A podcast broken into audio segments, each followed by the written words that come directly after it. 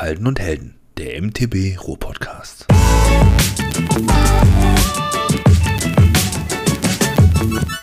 Herzlich willkommen zu einer neuen Folge von Halden und Helden, deinem MTB Ruhr-Podcast. Mein Name ist Kai und ich habe heute wieder einen sehr, sehr spannenden Gast für euch am Start.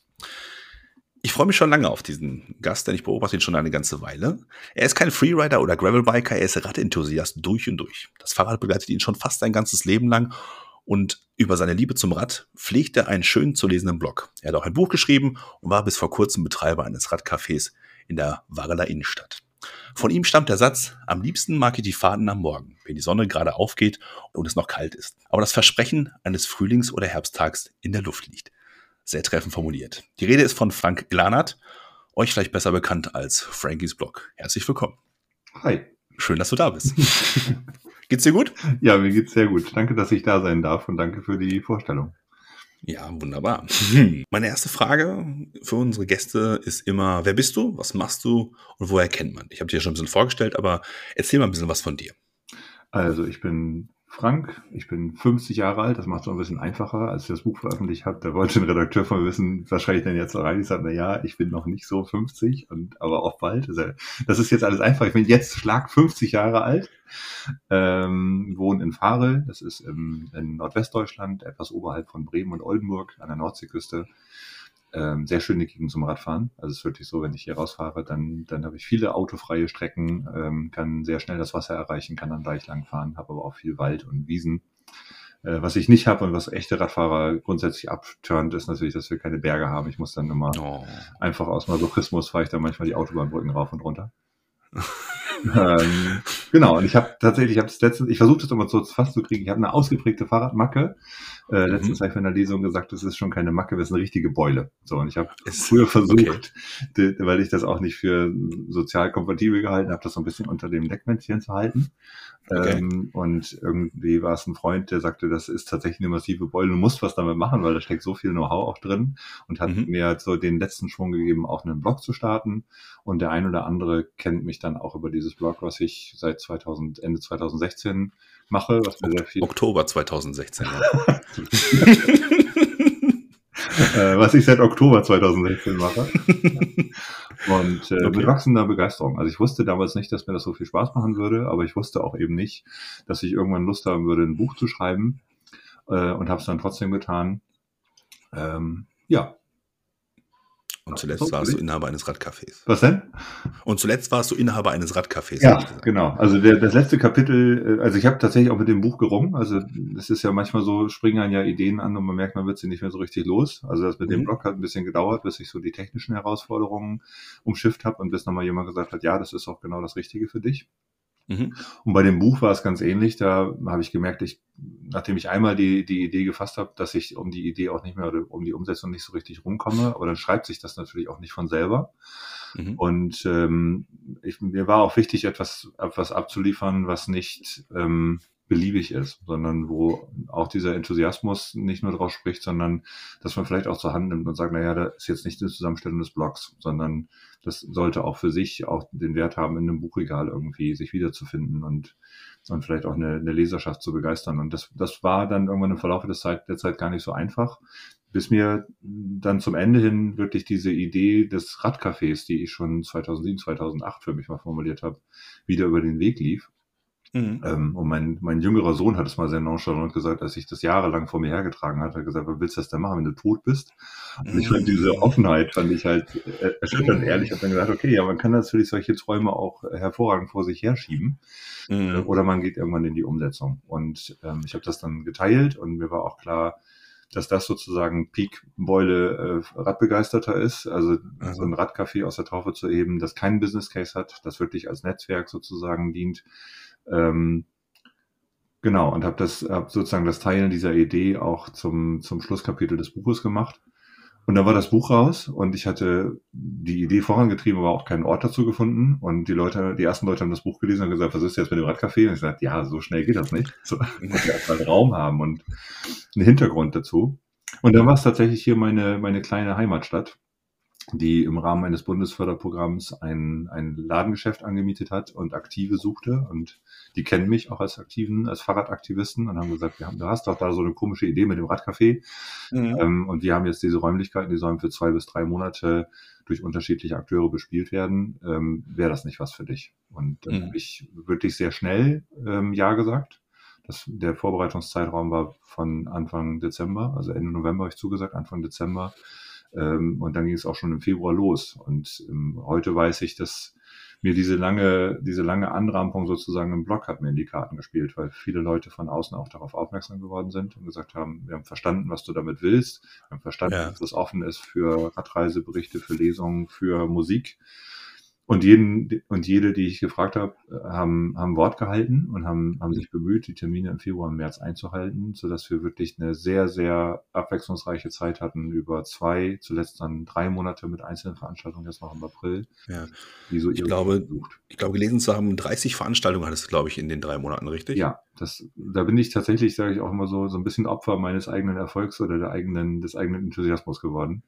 Okay. Ich bin da auch sehr naiv reingegangen. Das ist so, manchmal denkt man ja, das ist so ein bisschen so wie Radfahren, ne? Also wenn du denkst, ich fahre so gerne Rad, das könnte ich tagelang machen. Und irgendwann stellst du ja. fest, ja, was ist auch Gegenwind? Und jeden Tag ja. 100 Kilometer fahren ist auch echt weit. Und die Beine tun da auch doch, wie auch ganz viel Spaß macht. So mhm. ist das auch, wenn man so ein Radcafé anleiert und im Dezember dann die Leute nötigt und sagt so, ja, okay, dann komm, dann lass uns einen Termin machen und dann hast du das erste Wochenende voll und dann ein weiteres und jetzt zum Schluss war es wirklich so, dass ich von Donnerstagabend bis äh, Sonntag und sonntags dann teilweise zwei Veranstaltungen, also so das Wochenende durch Veranstaltungen hatte. Mhm. Und äh, am Dienstag dann noch Coworking angeboten hat, weil pff, da gab es ja Internet und ich kann ja auch outside arbeiten. Das heißt, ich war ähm, bis auf wenige Tage und Stunden nicht in, in diesem Radcafé und ähm, das war auch im Grunde vom ersten Moment an, und das war mir gar nicht so bewusst, man, auch da ein hohe, hohes Maß an Naivität, so ein bisschen, so ein bisschen Kaffee kochen, ist ja ganz nett, mhm. gehe ich wohl hin, konnte ich ja vorhin, also ich konnte diese Espressomaschine gar nicht bedienen. Aber ich habe gedacht, ja, kann, kann man ja alles lernen. Okay. Und äh, habe dann festgestellt, das ist auch vom ersten Tag an wie so ein Kleingewerbe. Weil da ist ja dann auch, wenn man, wenn irgendjemand auf die Idee kommt und liefert einem Fahrräder, hat man auf einmal, auf einmal einen Haufen Altpapier da, das dann auch weg muss. Das heißt, der Laden ist nicht nur auf irgendwie bis 18 Uhr oder wenn man eine Abendveranstaltung hat, auch gern bis 22 Uhr, sondern am nächsten Tag oder ähm, am Abend müssen auch noch Sachen erledigt werden. Und mhm. das, das hat schon ganz schön, das hat schon ganz schön Zeit gefressen, hat aber auch mega Spaß gemacht. Ja, lass uns mal so ein bisschen auf dieses Radcafé äh, aber eingehen für die Leute, die das jetzt natürlich alles noch nicht gesehen haben und so mhm. oder noch keine Ahnung haben, was es war. Das ist also ein, ein kleines Ladenlokal gewesen, was du da gehabt hast. Wie viel Quadratmeter war es ungefähr? Ja, das war schon, das hat schon schon eine gewisse Größe. Das waren schon fast 100 Quadratmeter, also klein. Oh, das ist ja schon beträchtlich. Ne? Und fast, fast die ganze. Und das hast du komplett nackig übernommen und dann musstest du es komplett renovieren oder wie kann ich mir das nee. vorstellen? Das ist ein, tatsächlich ein, ein gut gepflegtes äh, Ladengeschäft, aber in einem, in einem Wohngebäude. Mhm. Äh, Farel ist wirklich eine sehr, sehr kleine Stadt. 25.000 Einwohner und 25.000 Einwohner an der Küste heißt auch, dass das ist, äh, ist auch wirklich wenig los, wenn nicht gerade mhm. Touristenströme da sind. Ähm, und das ist, es könnte nicht zentraler sein. Also es gibt eine zentrale Kreuzung in der kleinen Fußgängerzone und da ist das Ladengeschäft so gelegen, dass es wirklich den ganzen Tag über Sonnen beschienen ist und diese 100 Quadratmeter sind auch auf der ganzen Fläche irgendwie mit einer, mit einer Fensterfront versehen. Das ist ein toller, ein toller Begegnungsort auch, haben wir festgestellt. Der ist nur noch nie so bespielt worden. Also er ist weder mhm. als, als Café-Lokalität bespielt worden, auch weil er die baulichen Voraussetzungen nur mit viel Augenzudrücken erfüllt, weil die Toilette sozusagen hinten im, im eigentlichen Wohnbereich so ein kleinen Flur ist. Das finden so Bauämter okay. und Kaffeebetreiber finden das nicht so prickelnd. Also nicht lustig, nee, das ist richtig. Musste schon, man musste schon ein bisschen deichseln, auch mit den, mit den Ämtern. Aber die Stadt wollte es auch, also die Stadt hat es auch unterstützt und ich bin ja auch, das komme ich dann gleich zu, auch kein klassischer Kaffeebetreiber. Also ich habe dann mhm. noch dann Kuchen angeboten, zumal eben eine Bäckerei nebenan war. Und dann haben wir es einfach sehr, sehr handfest gelöst und haben dann mit dem, mit der Bäckerei nebenan gesprochen und gesagt, wenn hier mal größere Veranstaltungen sind, dann liefert ihr halt Kaffee und Kuchen. So, oder ja. wenn jemand ganz fürchterlich Lust hat, irgendwie ein Stück Kuchen zu essen, zu dem, zu, der, zu dem Cappuccino aus der, aus der hochwertigen Maschine, dann geht er halt zu euch und kommt wieder zurück und ah, sehr geil. Support your local Your Local Stores quasi, ne? Genau. Und das war, das war halt von der, von der Stadt, an, ist jetzt angemietet für 24 Monate im Rahmen dieses mhm. Förderprojektes. Das war durchrenoviert, das war super sauber, super in Ordnung. Äh, sogar so super in Ordnung, dass die Vorgabe für den Vormieter war, dass er nicht mal irgendwie einen Nagel in die Wand dübeln durfte, um irgendwas Oha. zu befestigen. So, und das ist natürlich, wenn man Fahrräder ausstellen will. Also ich habe es auch hingekriegt, da gering invasiv sozusagen vorzugehen. Und ich habe auch gesagt, ein bisschen was muss, werde ich schon festmachen müssen. Äh, ja, klar. Keine Löcher in der Wand zu haben, ist eine schöne Idee, wenn man jemanden langfristig zur Miete hat, aber auch für solche kurzfristigen Sachen äh, werdet ihr euch daran gewöhnen müssen, dass jemand dann nachher mit dem Spachtel durchgeht. Das kannst du in der Galerie machen, wo du die Bilder dann vielleicht irgendwie cineastisch auf dem Boden aufstellen kannst oder sowas. Aber genau. klar, ne? Fahrrad, ja gut, Fahrrad an die Wand hängen ist jetzt auch.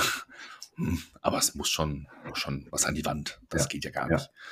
Oder du machst eine Lichtinstallation oder sowas. Ne? Das ist. Was war da vorher drin, bevor du ähm, da, bevor das insgesamt äh, losgegangen ist? Ach so, da, das war ja der Punkt, dass es noch gar nicht so gespielt worden ist. Also ursprünglich war da tatsächlich mal so ein ganz klassischer Zeitschriften- und Zigarren-Zigarettenladen drin. Okay. Auch sehr duster. Also ich weiß gar nicht, warum man das damals so gemacht hat, ähm, aber es war vom Prinzip her sogar unsinnig, weil er hatte diese Fensterfronten und hat da die Regale vorgestellt. Das heißt, alle, die diesen ah. Laden kennen, erinnern eigentlich so einen ein, ein, ein dunkle, eine dunkle Raucherhöhle im wahrsten Sinne des Wortes. So einen klassischen okay. äh, Zigarettenladen, wo dann die Zeitschriften in dem eigentlich offenen Fenster standen. Und, Wer weiß, ähm, was die für Zeitschriften hatten, dass man da nicht gesehen werden wollte oder so. Wahrscheinlich. Kann ja auch sein. Ja. Nein, aber ich, ich weiß schon, was du meinst, wie so eine Lotto-Totto-Annahmestelle ja, genau, im Prinzip. Genau. Ne, also mit, äh, fürchterlich zugebaut. Und Zigaretten. Und danach hat sich aber auch jetzt in den letzten Jahren nicht so richtig was etablieren können, da, weil es einfach auch eine, eine Spitzenlage ist. Ne? Spitzenlage heißt auch entsprechend Spitzenpreis. Ich hatte mhm. mir das mal angeguckt, als ich so auf der Suche war, weil es auch relativ lange leer stand und habe dann hab dann kräftig geschluckt, weil das sind dann ja sind auch so 10, fast 15 Euro pro Quadratmeter, glaube ich, die ihr da aufruft. Oh, okay, bei 100 Quadratmeter summiert sich das. Genau. So. Und wenn man das dann, ich sag mal so, die Alternative für mich, auch bei diesen, bei dieser Sondierung nach möglichen Standorten, sowohl hier in der Kleinstadt als auch im nächst, der, im nächstgrößeren Mittelzentrum, da war es immer so, dass man davon ausgehen musste, dass man sagt, okay, ich bin mit so einer Initiative an einem Ort, aber auch wahrnehmbar über einen bestimmten Zeitraum. Das heißt, ich hatte jetzt so, als ich das vorbereitet habe, eher so einen Zeitraum von 12 bis 24 Monaten im Visier. Und äh, da, weil, weil man damit auch in, in erster Linie kein Geld verdient, selbst wenn man irgendwann einen Business Case findet und sagt, ich bin jetzt Barista oder ich habe hier einen Fahrradladen, was ja auch noch mhm. ganz andere Sachen nach sich zieht. Da muss man auch sein, sein nochmal beruflich äh, wesentlich kürzer treten, um das machen zu können. Aber auf jeden Fall wären es dann irgendwie für 24 Monate wenn es keine Förderung gegeben hätte, irgendwie ein, ja, mittlerer, ein kleinerer fünfstelliger Bereich gewesen, den man hätte investieren müssen. Nur um ja, Da muss eine alte Frau lange für stricken. So, und von daher ist das wirklich, bleibe ich dabei, auch vom, von der ganzen Anlage dieses Förderprojekts. Und für mich war das ein richtig großes Geschenk. Also ich habe mhm. über das, was ich habe jetzt Strom und Gas bezahlt und ein bisschen Telekommunikation und wenn dann nochmal was war, dann habe ich müde gelächelt, weil, mhm. weil das einfach auch in dieser gebündelten Phase, also diese im Grunde zwei, zweieinhalb Monate, auch zeitlich für mich einfach sehr überschaubar war, um zu echt handfesten Ergebnissen zu kommen, was mhm. ich davon in Zukunft machen will und was nicht. Also dieses Überladen auch von Veranstaltungen, was ja nicht so geplant war, aber dann einfach passiert ist, das war auch schon gut, weil weil man jetzt rückblickend auch wirklich sagen kann, was auch in einer ähm, ja nicht touristisch geprägten Zeit in der Kleinstadt, selbst in der Kleinstadt funktioniert. Und das kann man natürlich skalieren. Wenn ich jetzt eine Liegenschaft finde in einem größeren Ort oder eine andere hier, dann kann ich sagen, ja, das und das will ich hier machen. Wir haben, wir waren Außenstandort für ein Filmfest in Herne. Also wir haben sogar Kino in diesem Laden gemacht. Okay. Und auch das hat funktioniert. Also wir haben mehr als ein Konzert gehabt, wir haben mehr als einen, einen Kinofilm gezeigt. Und ähm, das hat leidlich gut funktioniert, weil der Raum natürlich aufgrund dieser, dieser ähm, Fensterfront auch ein bisschen an der Engstelle schmal geschnitten ist. Da muss man dann schon rangieren. Man muss sowieso gucken, wo man Möbel lässt, wie man diese unterschiedlichen Nutzungen von äh, Lesungen über Schrauberwerkstätten bis hin zu, wir haben so Open Bike Sensor Workshops gehabt, wie man das mhm. ähm, wie man das miteinander vereinigt und wo man dann in der Zeit, wenn man die Möbel nicht braucht, wo die dann stehen und wie man das umgestaltet. Hm, ja, das, das darfst du natürlich nicht vergessen. Ne? Oder du machst deine Möbel so flexibel, dass du sie irgendwie, ja, wie transformieren kannst oder sowas. Aber ja. auch das muss man natürlich im Vorfeld irgendwo berücksichtigen. Ja. Hast du dich irgendwo inspiriert bei, bei der Idee oder war die Idee ja. von vornherein jemand da und für dich sofort ausgereift oder sowas? Also es gibt ja diverse Radcafés. Ne? Allein im Ruhrgebiet gibt es ja eine Handvoll. Jetzt hat in Bochum äh, die Windkante aufgemacht. Mhm. Das ist äh, auch so ein, so ein Radcafé, auch so ein, klingt so ein bisschen abwertend, aber ist auch ein Radcafé äh, mit einer sehr, sehr schönen Community dahinter. Wie gesagt, hast du dich irgendwo inspirieren lassen? Ja, also die Idee hat mich, hat mich umgetrieben, äh, zumal ich sag dann immer so schön, zumal, zumal mein kleines Ingenieurshirn natürlich die ganze Zeit auf der Suche nach so einem Business Case war. Also ich bin sehr, ah, okay. sehr äh, praktisch veranlagter Mensch, aber auch so erzogen, dass das natürlich alles irgendwie Hand und Fuß haben muss. Und dann so verrückte Ideen zu haben, wie mal irgendwas auszuprobieren, ähm, das habe ich auch durch meinen Hauptberuf erst gelernt, dass das völlig in Ordnung ist, auch Sachen zu projektieren und, und kleine Prototypen zu bauen. Mhm. Ähm, für solche Sachen, die dann im Zweifelsfall, so wie eben dargestellt habe, sind auch Geld kosten, ist es natürlich immer gut, wenn man auch einen Business Case hat. Und seit ich diese Idee hatte und auch ein Stück weit vor mir hergetragen habe, habe ich rechts und links geguckt, wie denn die Bandbreite von Radcafés funktioniert, ob, ob es so eine Community unbedingt braucht, ähm, ob der Business Case irgendwo tatsächlich in dem, in dem Barista in der Cafeteria liegt, wie groß der sein muss, welche Konzession man dafür braucht, ob man oh, vielleicht ja. eher in, ins Richtung, in Richtung Schrauben geht, und habe sogar bis nach Amerika das immer wieder, also ich war eine Zeit lang in New York und habe da für meinen Blog recherchiert, habe auch da mal wieder Gespräche geführt. Also ich habe da auch mit Leuten. 2018 war das. okay. ähm, habe auch da mal wieder Gespräche geführt, sowohl mit Menschen, die an unterschiedlicher Stelle Cafés aufgemacht haben, ja. als auch mit solchen, die, die sowohl die Ausbildung dann hatten äh, als Barista und auch einen Fahrradladen betrieben haben. Und habe da festgestellt, es gibt halt nicht naturgegebene Grenzen, aber ganz oft ist es so, dass, dass diese Idee halt ähm, irgendwo auf der Bandbreite zwischen, du hast einen Café und, und das, der Kaffeebetrieb trägt es und da hängt noch ein mhm. lustiges Fahrrad an der Wand. Oder du hast einen Fahrradladen und irgendjemand kann diese Barista-Maschine bedienen, die dazu gedacht ist, äh, sehr anspruchsvolle Kunden glücklich zu machen. Im Optimalfall backt die Schwiegermutter noch einen Kuchen und dann hast du noch ein bisschen was, was du zum Kaffee dazu reichen kannst. Genau. So, und, und verstehe. Und das ist ähm, das, und und ich habe die Leute, von denen ich mich habe auch inspirieren lassen, teilweise sehr genervt. Also es, ohne es jetzt namentlich zu nennen, aber ich habe da auch schon mal mich mit Radcafé-Betreibern unterhalten und nach einer Stunde war es so, dass sie sagen, okay, ich merke jetzt, dass du wirklich, wirklich Interesse hast und dass du nicht nur so ein Spinner bist, der mir Löcher in den Bauch fragen will. Ja. Ähm, ich sag dir jetzt mal, wie es hier läuft. Wir haben den, wir sind beide Gastronomen, die das damals betrieben haben, sind aber beide nicht darauf angewiesen, dass diese Espresso-Bar hier funktioniert. Das tut sie auch nicht. Ähm, aber der Raum ist so ansprechend auch für Dritte, dass wir schon im ersten Jahr äh, plus minus null rausgekommen sind, weil wir ihn einfach für Weihnachtsfeiern und für Betriebsfeiern vermietet haben. Ah, okay. So. Genau, und so habe ich auch reagiert und gesagt, ah, so ist das. Und, ja, genau, und dann noch, ja, erzählt. Hm? Und das ist, das ist so, manche Sachen passieren eben auch im Werden. Das ist das, was, was auch wichtig ist, dann auszuprobieren. Man kann in so einer akuten Ausschließeritis kann man sagen, nee, in so einer Kleinstadt wird das nichts. Oder mhm. man besinnt sich darauf, dass so eine Kleinstadt, wenn sie denn weltoffen genug ist und, und die Leute ähm, auch ansprechend reagieren, dass da vieles möglich ist, was vielleicht in der Großstadt aufgrund des, des überbordenden Angebots dann nicht möglich ist. Also hier hatte ich auch sehr viele dankbare Gäste in dieser Zeit, weil die nicht drei bis fünf Optionen hatten, woanders hinzugehen am Donnerstagabend, mhm, weil einfach in der Kleinstadt nichts los war. Und ähm, dass da so eine Community raus zu, zu äh, schnitzen, die sich auch darüber identifiziert, dass sie sagen, wir machen das hier vor Ort möglich. Und ähm, wenn dann noch andere dazukommen von außen äh, oder dann eben Touristen, dann wird es sogar noch besser. Ist nochmal was ganz anderes, als wenn du in einer Großstadt mit einem mit einer hohen Anspruchshaltung da bist und musst gleich von Anfang an dann den besten Kuchen liefern. Ja, den besten Kuchen, genau. Daraus ergeben sich für mich zwei Fragen. Die, die eine, ähm, wie also Großstadt ist ja sehr anonym, sage ich mal. Mhm. Ne? Wo funktioniert sowas besser? In, in, funktioniert sowas in so einer Großstadt besser, weil einfach mehr Leute da sind, die man irgendwie erreichen kann? Oder ist so eine, ist eine Kleinstadt, sage ich mal, vielleicht die bessere Location, weil man da einfach jeden kennt und man vielleicht eher Unterstützung bekommt? Und eigentlich noch die dritte Frage wäre, wie, wie ist das denn bei dir aufgenommen worden? Also Fahrrad-Community ist immer, ist immer so ein bisschen schwierig.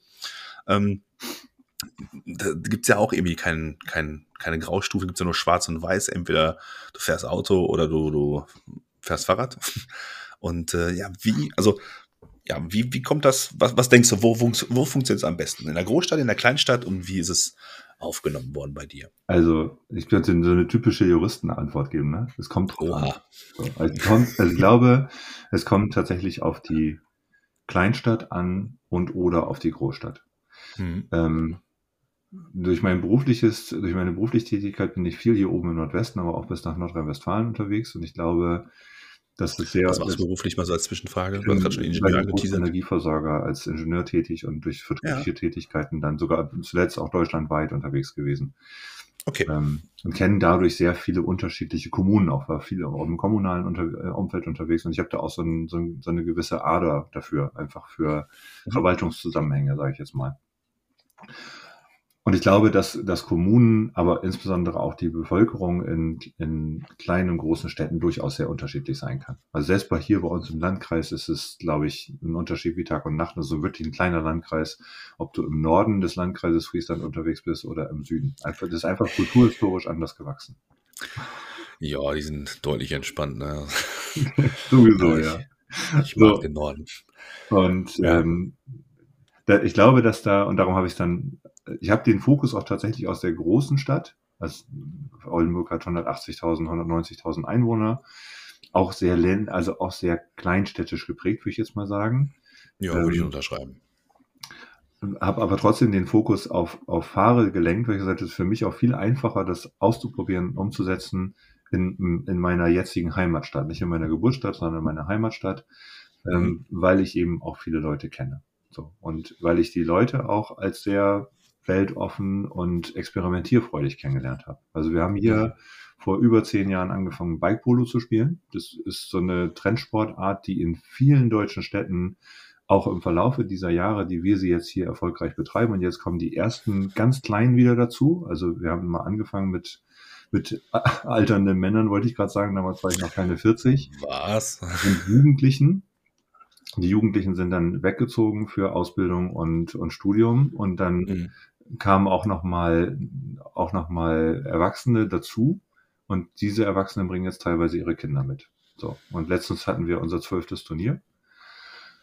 Äh, und da stand ein, ein Bike-Polo-Kollege neben mir und sagte, zwölftes Turnier, ihr habt jetzt auch am längsten von allen durchgehalten. So, mhm. es ist wirklich das, das Turnier in Deutschland, was ähm, also es gibt, gab immer wieder, auch in, in größeren Städten, darum die Abgrenzung, in größeren Städten auch langjährige Turniere. Aber solange wie wir jetzt schon Turniere organisieren und hier vor Ort aktiv sind, gibt es das in keiner anderen deutschen Stadt. Also zumindest okay. schon, aber nicht turniermäßig. Und das hat viel damit zu tun, was ich vorhin versucht habe zu sagen. Es gibt halt hier, wenn dann Corona kommt, dann gibt es nicht drei Trendsportarten, auf die man ausweichen kann. Da geht man, mhm. also man kann da nicht hier bouldern gehen und mhm. Lacrosse spielen, so, weil es gibt's ja einfach nicht. Gibt's nicht, ja. Und, und äh, gerade Corona war halt so ein, so ein Breaker nochmal für viele Bike-Polo-Communities, weil die Leute mhm. einfach weggeblieben sind, weil sie sich einen anderen Sport gesucht haben, irgendwo Indoor oder mit Abstand. Und von daher glaube ich, dass du, dass du auch große Städte finden kannst, wo du auf Community triffst, die auch untereinander nicht dieses Schwarz-Weiß-Denken haben.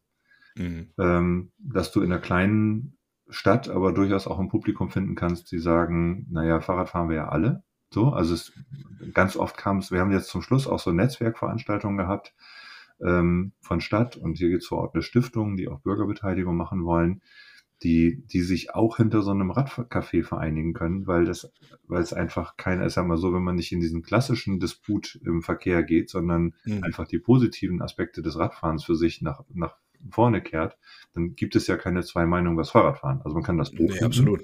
Aber alle eigentlich akzeptiert jeder, dass Radfahren völlig okay ist. Und dann ist auch ein mhm. Radcafé durchaus dazu geeignet, sich da zu treffen, sich Geschichten anzuhören, sich motivieren zu lassen, weil ja auch fast jeder irgendwas Positives mit dem Fahrrad verbindet. Also auch ja. jenseits von Vatertagstour und ich war blau wie eine Haubitze, gibt es ja irgendwie eine lustige Geschichte, die man als Kind, als junger Erwachsener oder dann im Erwachsenenalter mit dem Fahrrad erlebt hat. Und das ist ausreichend, um, um da eine Identität sozusagen oder eine, eine Verbindung herzustellen. Ja, für viele ist das Fahrrad die erste wirkliche Möglichkeit, selbstständig irgendwie äh, mal mehr als die eigene Wohnstraße, sag ich mal, zu erkunden. Ne? Ja. Ich ich da so an meine Kindheit denke, dann bei uns war dann halt so eine verkehrsberuhigte Zone mit einem Wendekreis am Ende. Da sind wir natürlich sehr aktiv gewesen. Und als wir dann Fahrrad fahren konnten, also wir, meine, meine Freunde damals, äh, für die Jüngeren, wir sind damals noch nach draußen gegangen zum Spielen und ähm, haben dann also diese Natur auch ohne Handys genossen. Und wenn die Laternen angingen, mussten wir wieder nach Hause. Oder wenn äh, Mama aus dem Fenster gebrüllt hat, dann war auch Zeit für nach Hause. Ja. Und wenn es dunkel wurde, dann musstest du auch schon zu Hause sein. Ja, also von daher kann ich das schon nachvollziehen. Die Vatertagstour, das lasse ich jetzt mal so dahingestellt sein. Wollte das nur, das war nur eine Anregung, weil es jetzt bald wieder ja, ist. Und manche Leute haben ja nur für diesen Zweck ein Fahrrad im Keller stehen. Ja, das, äh, und dann wahrscheinlich, ja komm, nee, da gehen wir jetzt nicht näher drauf ein, das passt schon. Ähm, was für ein Publikum hast du angesprochen? Du hast gerade gesagt, äh, da kannst du halt diverse Leute drüber vereinen. Oder kamen da jetzt hauptsächlich Leute, sage ich mal, die jetzt auch deinen Blog lesen oder die du über nee. deine Community irgendwie begeistern konntest? Oder war das tatsächlich alles nur äh, Laufkundschaft aus dem, aus dem Örtchen, die jetzt dann vorbeigelaufen sind? Also ich, ich habe ich hab das schon am ersten Abend am Eröffnungstag gefeiert, dass ich 80 Prozent der Leute, die da waren, gar nicht kannte. Und okay. das muss man erstmal, also wenn man, ich wohne jetzt fast 30 Jahre in dieser Kleinstadt und es kamen wirklich Leute, die das, die das gelesen hatten im Blog oder mhm. auch in der, in der Presse, weil auch die Berichterstattung von Anfang an gut war, die gesagt haben, Mensch, wie stark ist das denn? Da fahren wir mal hin und gucken uns das an. Ja. Ähm, und es waren aber auch wirklich sind Leute aus ihren Löchern gekrochen, die ähm, ich, die hier vor Ort da auch eine, eine Verbindung zu hatten von vom ersten Moment an, die ich aber so, wenn dann überhaupt mal vom Sehen kannte, aber war wirklich wirklich sehr breit gestreutes Publikum. Teilweise, also hier auch sogar eine, eine, eine Mountainbike-Community, die ich, die fahren Mountainbike auch schon seit fünf, sechs Jahren. Die tauchten ja. gleich in Mannstärke auf und haben auch den Werkstattbereich gleich in Beschlag genommen und äh, haben das total gefeiert ähm, dass es das jetzt gibt. Und ich hatte vorher keinen Kontakt zu denen. Also nicht das, also es gab einfach keinen Verbindungspunkt. Mhm. Und das hat sich im Verlaufe der Zeit auch so bestätigt. Ich habe dann versucht, so qualitativ für mich so ein bisschen zu ermitteln, wo die Leute herkommen, gerade die, die ich gar nicht zuordnen konnte. Mhm. Und die kamen sowohl aus dem, aus dem näheren und weiteren Umfeld, aber es waren auch viele Neubürger dabei, also Menschen, die aus, teilweise aus beruflichen Gründen und dann auch aufgrund der Pandemie, die gesagt haben, oh, wir können eigentlich ortsunabhängig arbeiten, haben wir uns überlegt, an der Küste ist auch ganz schön, die dann den Weg sozusagen auch in dieses eher, für diese Kleinstadt eher ungewöhnliche Lokal, Ladenlokal gefunden haben. Mhm. Ähm, was sich durchgezogen hat, tatsächlich so als gerade bei den wiederkehrenden Gästen, war tatsächlich dieses, dieser Aspekt der Weltoffenheit und, und das das ausprobieren. Also ganz oft war es wirklich so, dass die, die Menschen auch teilweise vorbei gelaufen sind. Ich habe dann auch Außenbereiche geöffnet und war dann ja auch teilweise vor der Tür gesagt haben, sowas kennt man ja von hier gar nicht. Das kennt man ja eigentlich nur aus der Großstadt. Also diesen, dieses Flair hat es halt auch sehr schnell gehabt, weil es so super ungewöhnlich war für, für diese, mhm. für diesen Landstrich oder für diese Örtlichkeit. Und ähm, ja, das, also das, das hat mir vor allen Dingen Spaß gemacht. Das ist, dass dieser, diese Idee, dass man dort Leute hinlocken kann, die nicht unbedingt mir folgen oder eine Verbindung zu mir haben oder eine besondere Verbindung ausschließlich zum Fahrrad haben, äh, das hat hervorragend funktioniert und es ist super gut angenommen worden. Also ich bin Gott sei Dank dann auch im Verlauf der ersten Woche darauf gekommen, sehr, sehr konsequent zu versuchen, die Besucherinnen und Besucher zu zählen und, und das auch so ein bisschen okay. zu tickern. Ähm, das gelingt eigentlich immer. Also gerade wenn so im Verlauf des Tages wirklich viele Leute da sind, dann vergisst man ja auch mal seine Strichchen zu machen. Ich habe da also nicht so einen Handklicker in der Hand gehabt, ja. Leute gezählt. Das wirkt auch sehr seltsam, wenn man dann vor einem so einer Tür steht, wie Leute ja, durchzählt. Das ähnlich seltsam, also, wenn man laut zählen will. der Brandschutz sagt, nein, mehr dürfen nicht rein. ja. Also, ich habe also ich habe festgestellt, 120 Leute passten nicht rein, aber es waren tatsächlich einmal 100, über 120 Leute da. War das die Veranstaltung, die dann so viele Leute gezogen haben? Ja, ne? ja, ja, es war vor allen Dingen die Veranstaltung. Also insgesamt ähm, waren die Veranstaltungen die entscheidenden Punkte, dass so viele Besucherinnen und Besucher da waren. Es waren ja. am Ende der, des Veranstaltungszeitraums deutlich über 1000 Leute, die äh, in acht, neun Wochen da waren. Und äh, diese, diese eine Veranstaltung, die hat wirklich alles gesprengt und sie war auch ein toller Maßstab dafür, was, was gut funktionieren kann. Ähm, ja. Das ist auch an anderen Orten so. Es war ein Radreisebericht von einem jungen Pärchen. Und ja. die hat ich. Ah, das ist auch tatsächlich gerade völlig äh, ja, ein völlig geiles Thema, ne? Also Radreisen, das, äh, das hat sich so aufgebauscht, finde ich, die letzten Jahre mit der, mit der Pandemie, wo es dann plötzlich irgendwie hieß, keiner darf ja vor die Tür. Oder dann äh, jeder darf nur noch irgendwie zu zweit vor die Tür oder sowas. Ja. Und dann waren diese Wohnmobil-Dinger und plötzlich waren die Gravel-Bikes da. Und ja. aus den Gravel-Bikes wurde dann quasi, aus meiner Sicht, ähm, die, diese Overnight-Touren und Bikepacking. Ja. Und jetzt, äh, ah, das ist, ja, das juckt mich auch. Aber ja. naja, wie das halt immer so ist, ne? Ja. Und dann mal deinen Sohn zu, zu zitieren, ne? wann, wann willst du das machen, wenn du tot bist? Ja. ja, und die beiden haben sich tatsächlich par excellence vorgeführt, dass das halt äh, gerade so das, was man so unter Microtours weiter, weiter ne? also, mhm. also oder Overnighter, die machen das die ganze Zeit. Und ähm, das war insofern spannend. Ich hatte, hatte sie bei, bei Instagram über eine Freundin gesehen, dass sie halt auch viel im Winter unterwegs war. Und dann sind wir mhm. letztes Jahr im März mit dem Fahrrad nach Schottland gefahren. Da habe ich gesagt, äh, bitte Antje, wie kommt man denn auf die Idee, äh, im Winter durch England zu fahren? Ja. Und äh, sie gesagt, ja, hat einfach unfassbar Bock drauf. Und äh, das war tatsächlich ein Kommentar. So ist oh, Junge, ey.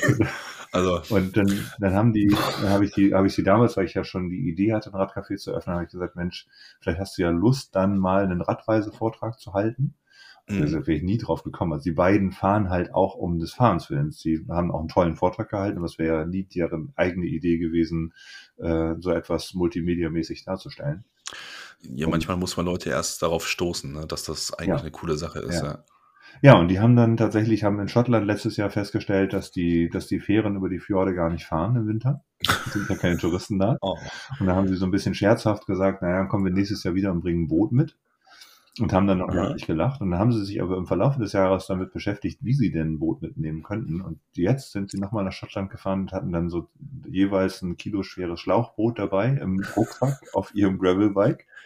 Das und sind dann ja tatsächlich unter widrigsten Umständen dann bis zur Nordspitze Schottlands gefahren, indem sie die Fahrräder vorne auf dieses Schlauchboot draufgepackt haben. Und okay. das hat natürlich alleine in der Presseberichterstattung diese Bilder hat die Leute schon schon wahnsinnig gemacht, wie man wie man im Winter so eine Tour machen kann und dann auch noch ein Boot mitnimmt. Sind die Social Media mäßig aktiv? Ja, wahrscheinlich, hast du ja, ja gerade gesagt. Ja. Ne? Also, ja, dann würde ich sagen, verlinken wir auch die auf jeden Fall mal unten in den Show Notes und bestellen da mal schöne Grüße. Ja.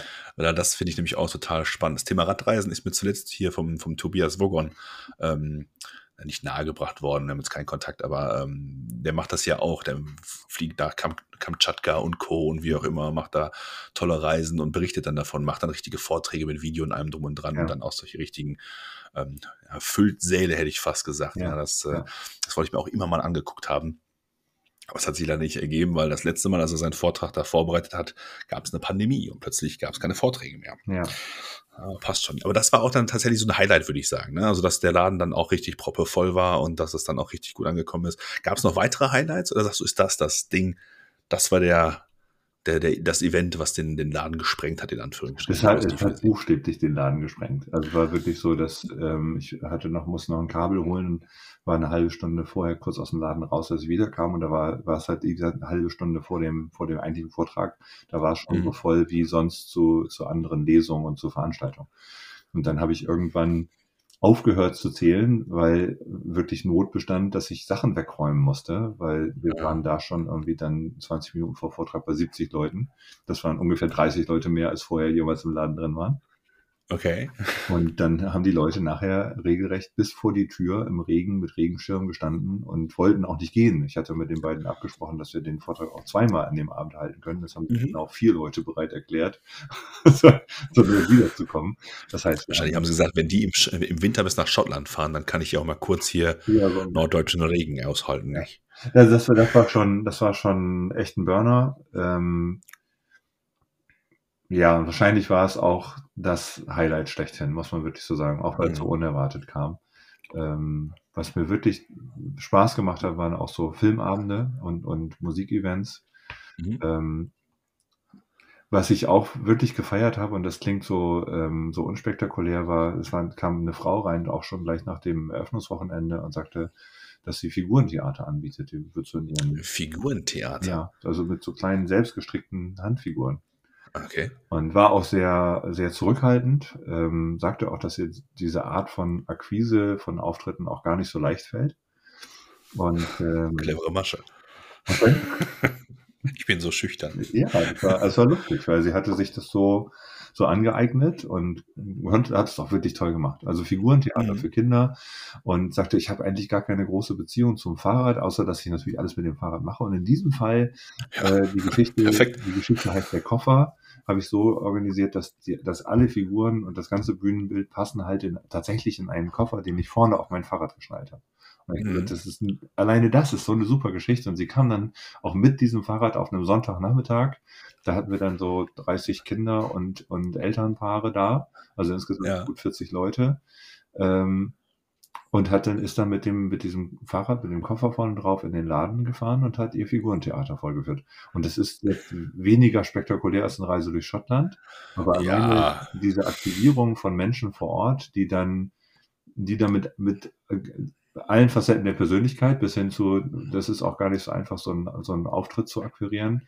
Ähm, das, das sind super spannende Begegnungen gewesen. Mhm. Klingt total faszinierend. Jetzt, jetzt muss ich natürlich einmal kurz sagen, das ist die Phase des Radcafés natürlich leider schon vorbei. Mhm. Ne, diese, diese Förderung geht jetzt quasi zum, zum nächsten über. Das habe ich so richtig verstanden. Ja, ja und ähm, die Idee für dich, ist die jetzt gelebt und jetzt gibt es Platz für Neues oder sagst du, es kitzelt mich noch irgendwie sowas nochmal irgendwie zu machen oder vielleicht sogar auch dauerhaft mit, mit einem festen Ladenlokal, wo das dann halt, ja, bis zur Rente und darüber hinaus noch irgendwie also existiert. Also ich, du hast ja noch ein bisschen Zeit. Bis ich habe noch ein bisschen Zeit bis zur Rente, aber man kann sich auch früh reinpassen, keine Ahnung. Oh, das wäre ähm, schön. Also ich glaube tatsächlich, dass das, ähm, dass diese Idee des Radcafés und eines Begegnungsortes und ich habe auch viel in Richtung Richtung Beteiligung. Wir haben auch das Radverkehrskonzept der Stadt, was jetzt gerade neu aufgelegt wurde, haben wir auch dort im Radcafé gezeigt, weil ich gesagt habe, Beteiligung ist wichtig. Also nicht, weil die mhm. Stadt gesagt hat, du machst ja ein Radcafé und wir fördern das, sondern ich hatte vorher schon äh, im Vorfeld der, der äh, Erstellung des Radverkehrskonzepts darauf hingewiesen, dass ich es für wichtig halte, dass es solche niederschwelligen Angebote gibt, wo man einfach mal beim Kaffee sich das Konzept anguckt. Mhm. Und äh, das haben wir dort als, als Ausstellung gehabt über fast über zweieinhalb oder fast drei Wochen. Okay. Das ist unheimlich gut angenommen worden. Und das war auch so ein Aha-Erlebnis für die Stadt. Und auch, also ich habe für mich jetzt festgestellt, ich bin kein Gastronom. Also ich kann diese mhm. Kaffeemaschine mittlerweile leidlich gut bedienen. Die Leute haben sich auch nicht beschwert. Der Kaffee war wirklich gut. Also der Kaffee, die, die Grundlage, der Kaffee, den ich besorgt habe, war schon gut. Die Maschine war gut und ich konnte okay. noch kurz auch bedienen. Wer hat denn die Maschine Kaffee gemacht? Überfallen darf? Und äh, aber ich bin kein Gastronom. Also mein mein Fable wird nicht sein, so etwas zu betreiben, weil ich so unheimlich Lust dazu habe, äh, Kaffee und Kuchen zu verkaufen, sondern ja. ich habe Lust auf diese Begegnung, ich habe Lust auf Beteiligung und das ist mit dem Thema Fahrrad auch so tief in meiner Persönlichkeit verankert, dass ich mhm. von dieser Radcafé-Idee nicht nur, weil ich es mal jetzt für zweieinhalb Monate umgesetzt habe, so mir nicht Stil nicht loslasse und sage, ist jetzt gewesen, sondern mhm. das ist, glaube ich, etwas, was auf die eine oder andere Art und Weise wiederkehren wird, aber eben nach wie vor nicht mit dem Anspruch, damit Geld zu verdienen, sondern eher mit dem Anspruch, Menschen rund ums Fahrrad zu vernetzen. Eben mhm. solche Geschichten wie die mit dem Figurentheater oder mit Verrückten, die im, im März nach Schottland fahren, irgendwie den. Menschen nahezubringen, weil für mich auch da ein Stück weit so Fahrradkultur und auch Mobilitätswende sozusagen drin verankert ist. Ich glaube, man muss den Menschen auch zeigen, was einfach mit dem Fahrrad möglich ist. Und so ein Ort ist möglich ist, ja. Eignet. Ja, da hast du völlig recht. Das würde uns, glaube ich, im Alltag sehr viel weiterhelfen, ähm, allen Beteiligten, wenn dieses Fahrrad aus der, aus der Schmuddelecke so ein bisschen rauskäme. Ja. Es ist ja. halt nicht nur, und es ist halt kein Fortbewegungsmittel der armen Leute. Wir hatten uns eingangs schon mal kurz über Preise unterhalten, was Fahrräder so kosten können. Und ähm, das, ähm, ja, da gibt es ganz viele spannende Begegnungen oder sowas, die ich dir mal in Ruhe irgendwann erzählen, äh, in Ruhe irgendwann mal erzählen kann. ähm, also ich höre jetzt daraus, so richtig weg bist du noch nicht von der Idee. Nee. Das, das kann schon noch mal irgendwie kommen. Aber du bräuchtest wahrscheinlich einen Gastronom, der das Ding, äh, sag ich mal, betreibt, sodass du dich dann quasi aufs Wesentliche, aufs Netzwerken und aufs, äh, aufs, aufs, aufs Zusammenbringen konzentrieren könntest. Ja, das wäre eine Möglichkeit oder man, man grenzt das einfach stärker ab. Ne? Also das Beispiel, das ich gebracht habe, ist, oder was mir bewusst geworden ist, ist, wenn ich einen Grillabend organisiere, um Menschen zusammenzuholen. Das haben wir selbst im professionellen Kontext mal gemacht. Also ich habe Beteiligung ist wirklich mein Thema und ich habe mhm, ein Energiewende-Projekt äh, betreuen über die letzten Jahre, auch mit Beteiligungsformaten und habe dann per Zufall festgestellt, dass es sich unheimlich gut mit Menschen sprechen lässt, wenn man einen, einen Grillabend macht. wo die, wo die Frage, was passiert denn da, dadurch geklärt ist, dass man sagt, es wird gegrillt. So, da weiß jeder, mhm. was auf ihn zukommt. Ähm, und dann entstehen auch ganz andere Gespräche, weil es eine lockere Atmosphäre ist. Es ist dann kein Bürgerinformationsabend, sondern es ist ein Grillabend Richtig. bei der DLRG oder der Nachbarschaft. Ich weiß, was für eine Rolle ich da habe, weil ich bin da der Nachbar. Ich gehe da hin, weil ich der Nachbar bin. Und ja. wenn ich so einen Grillabend mache, dann habe ich ja danach auch nicht den Plan, äh, eine, eine professionelle Bratwurstbude zu betreiben. Ja, und genauso ist das mit dem Kaffee in so einem Radcafé. Also es ist gut, dass es einen Anlass gibt, ins Café zu gehen. Und es ist auch toll, wenn es da ein Stück Kuchen dazu gibt. Ähm, aber es muss für mich nicht der, der originäre Anlass sein. Und entweder läuft es so, wie du es gerade gesagt hast, über Partnering, dass man wirklich sagt, und dafür gibt's hier auch tolle Beispiele, dass man sich einen Barista da reinholt und der mhm. wirklich macht hier für mich auf, auf eigene Kappe sozusagen den Kaffeebetrieb. Oder man, man macht das auch in Transparenz nach, transparent nach außen und sagt, es ist hier eine Gelegenheit, zusammenzukommen und es gibt auch Kaffee. Aber es ist nicht der Anspruch, dass ein gastronomischer Betrieb sozusagen, äh, und das ist ja, kann ja, sind ja, ist ja wirklich auch so eine Erwartungshaltung, die man, die man moderieren kann. Und wenn die Leute wissen und verstehen, dass das eben ein zusätzliches Angebot zu dem Netzwerk ist und nicht der eigentliche Anlass, äh, mhm. dann hat es auch gleich einen ganz anderen Touch. Aber die Idee verfängt. Also das, was ich festgestellt habe, ähm, wir haben das jetzt ja als äh, mehr oder weniger ungeplant als Pop-up-Lösung gehabt, so, weil es auch wirklich mhm. kurzfristig war. Ein Pop-up muss man ja auch erklären, auch in der Kleinstadt. Äh, man muss auch in der Kleinstadt manchmal erklären, was ein QR-Code ist, aber ne, man unabhängig. ähm, also das, diese Pop-up-Idee hat schon verfangen. Also es wird jetzt ähm, wahrscheinlich, also mit einer sehr großen Wahrscheinlichkeit, auch hier oben im, im Norden nochmal ein Pop-up-Radcafé geben, und zwar in Buchholz in der Nordheide. Weil die, gesagt, die haben gesagt, ah, wir haben verstanden, dass dass das auch dazu geeignet sein kann, solche Themen wie Radverkehr, Fahrrad sozusagen zu transportieren. Ja. Die haben so eine Stadtradeln-Aktion, wir waren schon verschiedentlich in, in Kontakt, da gibt es auch so einen Netzwerkknoten in Richtung Lastenräder und die haben gesagt, wir haben hier so ein Ladengeschäft und in dem Stadtradeln-Zeitraum könnten wir uns auch vorstellen, so ein Pop-up-Radcafé zu machen. Hm. Und das, das, find, das ist für mich, da, da geht mir das Herz auf, wo ich sage, wenn das überspringt, dann. Genau, wenn das überspringt. Ja, ich, ich, ich fühle das, ich fühle, was du sagen willst, ja. Das, äh, ich habe gerade bei, bei Buchholz habe ich so ein, ein, etwas überschwingliches Ach gesagt, nicht weil ich, äh, weil es jetzt eine Weltstadt ist, die jetzt jeder kennen sollte oh. und das jetzt eine Überraschung war oder so. Aber ähm, ich habe da Bekannte in der Nähe, deshalb äh, dachte ich so, ach, guck an, ja. vielleicht kann man da mal Synergieeffekte nutzen. Nun ja wenn nicht. Ich, ich würde mich über eine Einladung freuen. Ich sag dir Bescheid. Freunde. Ach so, nein, ja, alles klar. Nun ja. Etwas, äh, nennen wir es subtile Eigenwerbung an dieser Stelle. Was würdest du jemandem raten, der sagt, boah, ich habe auch Bock, sowas irgendwie zu machen? Ähm, worüber bist du gestolpert bei deiner, bei deiner Planung? Was, was kannst du den Leuten mit auf den Weg geben, die jetzt sagen, gerade Kaffee, ich brauche auch so, ich will sowas auch. Also ich gehe mal davon aus, viele auch. Sachen, da kommt man schon selber drauf, aber gibt es irgendwas, wo du sagst, Achtung, aufpassen?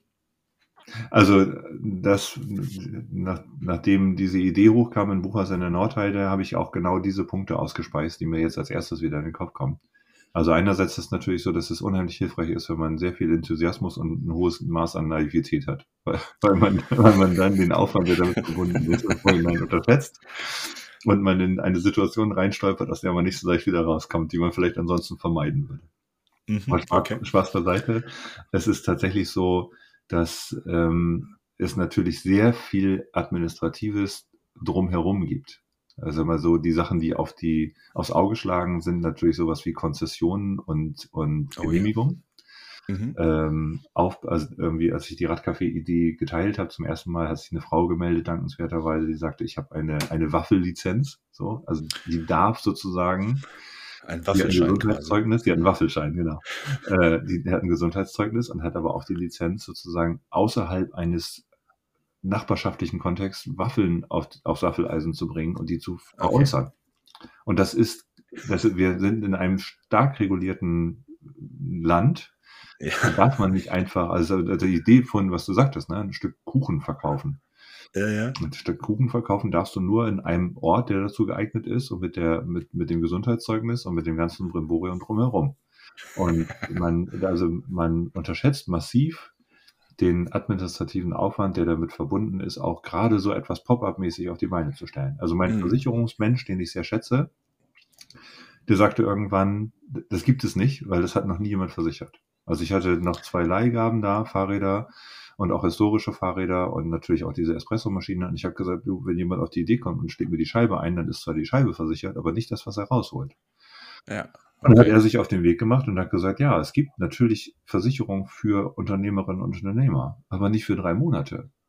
Und das hat, so. also ich sag mal so, ich weiß nicht, wie es andere Pop-up-Shops machen, weil die Versicherungen untereinander ja im Austausch sind. Er sagt, er hat keine Versicherung gefunden, die so einen Pop-up-Zeitraum versichert und hat mir dann einfach die Unternehmensversicherung sozusagen vermittelt für einen dreimonatigen Zeitraum.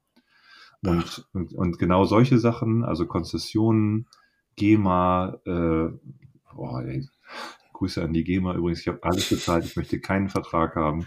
Bitte, bitte schickt mir keine weiteren Verträge und tut so, als wenn ich, als wenn ich euch noch weiter bezahlen müsste. Der, der wird also wirklich ein Antritt, finde ich nicht. Ja, okay, ein anderes Thema, also darf man auch nicht bange sein. Ähm, ja, Versicherungen, äh, äh, Gebühren, äh, alles, was so administrativ drumherum hängt, äh, bis hin zu Internet und Co. ist nichts blöder, als wenn man irgendwie sagt, ich mache ein Radcafé und, und das ist hier alles äh, super online auf Social Media und dann hast du kein Internet. Oder nicht mhm. ausreichend und das, das Ding ist hier leer gelutscht. Also das hat auch schon äh, Verstrickungen und Verwicklungen, so dass es sich lohnt, sich gut vorzubereiten und damit zu beschäftigen, was auf einen zukommt. Und was sich auch also jetzt kommt es unabhängig davon, dass ich überwiegend alleine da war. Ich hatte halt auch so mein Unterstützerfeld, äh, Freunde ja. und Familie.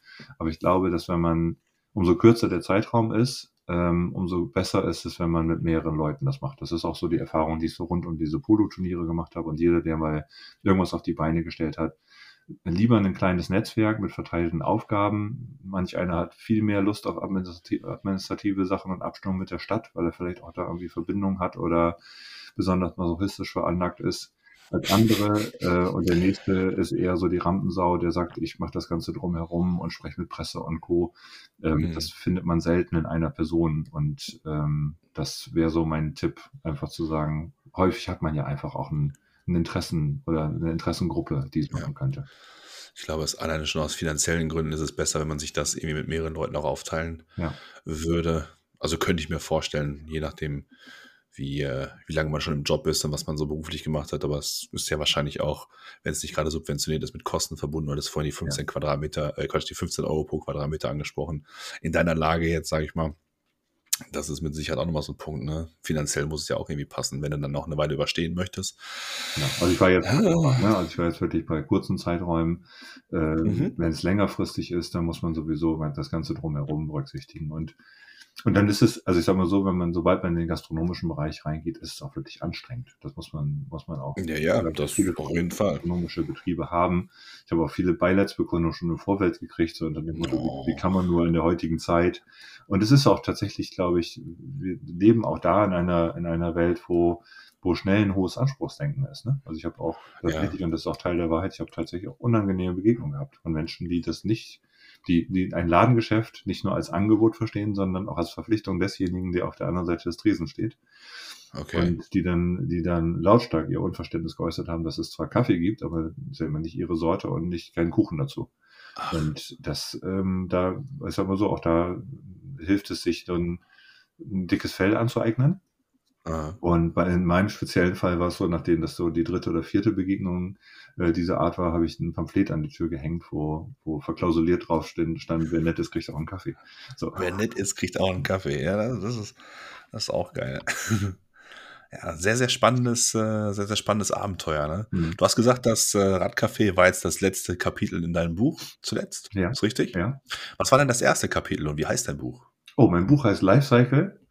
Mhm. Ähm, allein aufgrund der Tatsache, dass ich schon das biblische Alter von 50 Jahren erreicht habe. Nein. Halleluja. Äh, ich habe es Lifecycle genannt, weil, weil ich, als ich auf die Idee gekommen bin, das Buch zu schreiben, war ein Kontext, dass ich tatsächlich eben auch schon über die verstrichenen Dekaden und die Begeisterung fürs Rad mindestens seit der seit der Jugend beurteilen kann, was sich an manchen Stellen hier bei uns im Norden, aber auch durch das ausgeprägte Interesse zumindest in Deutschland und Europa getan hat oder eben nicht getan hat. Also mhm.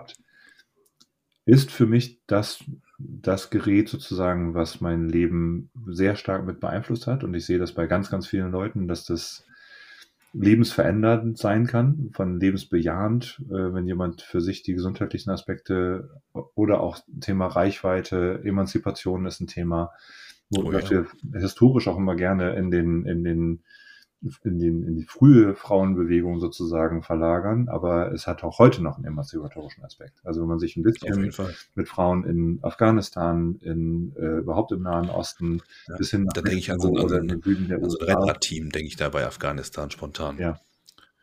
Dann, das ist dann, denkst. Dann sieht man, dann sieht man, dass das, dass das Emanzipatorische und das Entwicklungsunterstützende für Kinder und Jugendliche, dass das nach wie vor da ist. Und das mhm. war so der Aspekt, den ich versucht habe, mit diesem Begriff Lifecycle und dem Untertitel, wie das Fahrrad Leben verändert, zu fassen zu kriegen. Und das ist auch der Ausgangspunkt des Buches. Also ich habe das mhm. vor dem Hintergrund dieser Amerikareise reflektiert, weil das für mich auch so ein, also der Start des Blogs, aber auch die Recherche äh, in den USA und Kontakte mittlerweile weltweit, ähm, aufgrund dieses sehr ausgeprägten Interesses für Fahrrad, das war für mich der Ansatzpunkt zu sagen, ich habe hier etwas gefunden, was ich sehe aufgrund dieser ungebremsten Begeisterung, was vielleicht nicht für jeden zugänglich ist, weil, mhm. weil zwar viele Menschen ein Fahrrad haben und auch einen Zugang zum Fahrrad haben, zum Radsport oder eben zu anderen Aspekten des Radfahrens. Und bei mir ist es so, dass ich behaupte, dass ich, dass diese Beule so groß ist, dass die Begeisterung so umfassend ist, dass ich bestimmte Sachen miteinander verknüpfen kann. Also ich habe selbst in meinem beruflichen Kontext, aber auch in, äh, in Beteiligungsformate das Fahrrad mit eingebaut und während wir heute, es gibt ja auch so sowas Sachen, das ist immer sehr plakativ, aber es gibt ja sowas wie Yoga Thinking. Ich weiß nicht, ob du davon schon mal gehört hast. Also Yoga was? Yoga Thinking. Also wo Yoga du, Thinking. Wo du dir zunutze machst, dass wenn du Ideenentwicklung, Ideation betreibst, auch im unternehmerischen Kontext, dass du sagst, naja, die besten Ideen kommen halt häufig, wenn die Menschen auch in Bewegung sind. Das, das stimmt.